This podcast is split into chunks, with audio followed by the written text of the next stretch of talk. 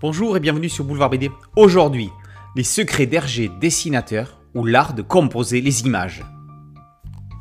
Créer une bande dessinée, pour moi, c'est avant tout raconter une histoire. C'est ainsi que Hergé décrit la création d'une planche de BD dans 50 ans de travaux fort gais, parus en 1978.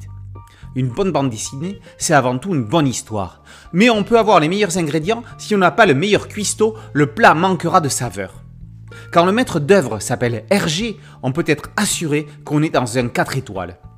Dans les secrets d'Hergé dessinateur, Bruno Cassier démontre la façon qu'avait le créateur de Tintin de composer les images. Si l'on donne à 10 dessinateurs le même scénario, on obtiendra 10 résultats bien différents. On ne parle pas là de style de dessin, mais de mise en scène et de cadrage. Il y a tout d'abord le cadre et le contenu.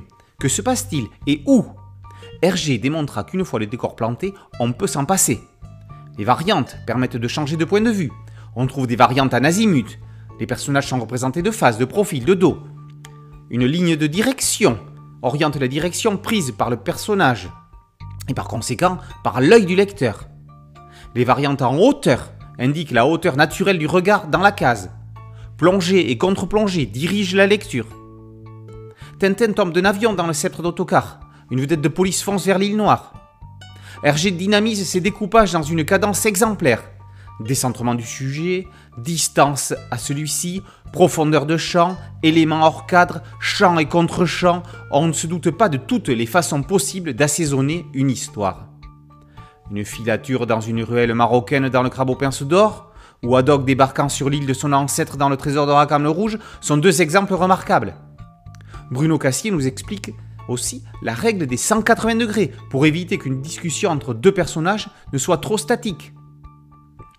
L'auteur de l'essai nous démontre également comment Hergé prenait en compte la présence implicite du lecteur. Celui-ci est présent dans toutes les aventures de Tintin. C'est peut-être aussi pour cela qu'elles ont cette aura particulière par rapport à bon nombre de séries excluantes. Le lecteur est au balcon du musical quand Haddock rentre sur scène dans les 7 boules de cristal, aussi bien que dans le poste de pilotage de l'avion du vol 714 pour Sydney. Cassier revient aussi sur les interludes tragicomiques qui relativisent les scènes tendues, et il dissèque les différentes versions de l'île Noire. Les droits des images de Tintin étant verrouillés par Moniensart, Bruno Cassier, loin d'être n'importe qui, il a travaillé au studio RG en 1970 sur les décors de Tintin et les Picaros, a eu l'idée de génie de silhouetter toutes les cases dont il parle.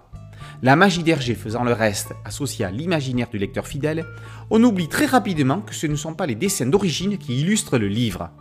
L'ouvrage terminé, on jurerait avoir vu les images d'Hergé lui-même. Les secrets d'Hergé dessinateur ou l'art de composer les images est un ouvrage nécessaire non seulement à tout tintinophile qui se respecte, mais aussi à bon nombre de dessinateurs en herbe ou confirmés.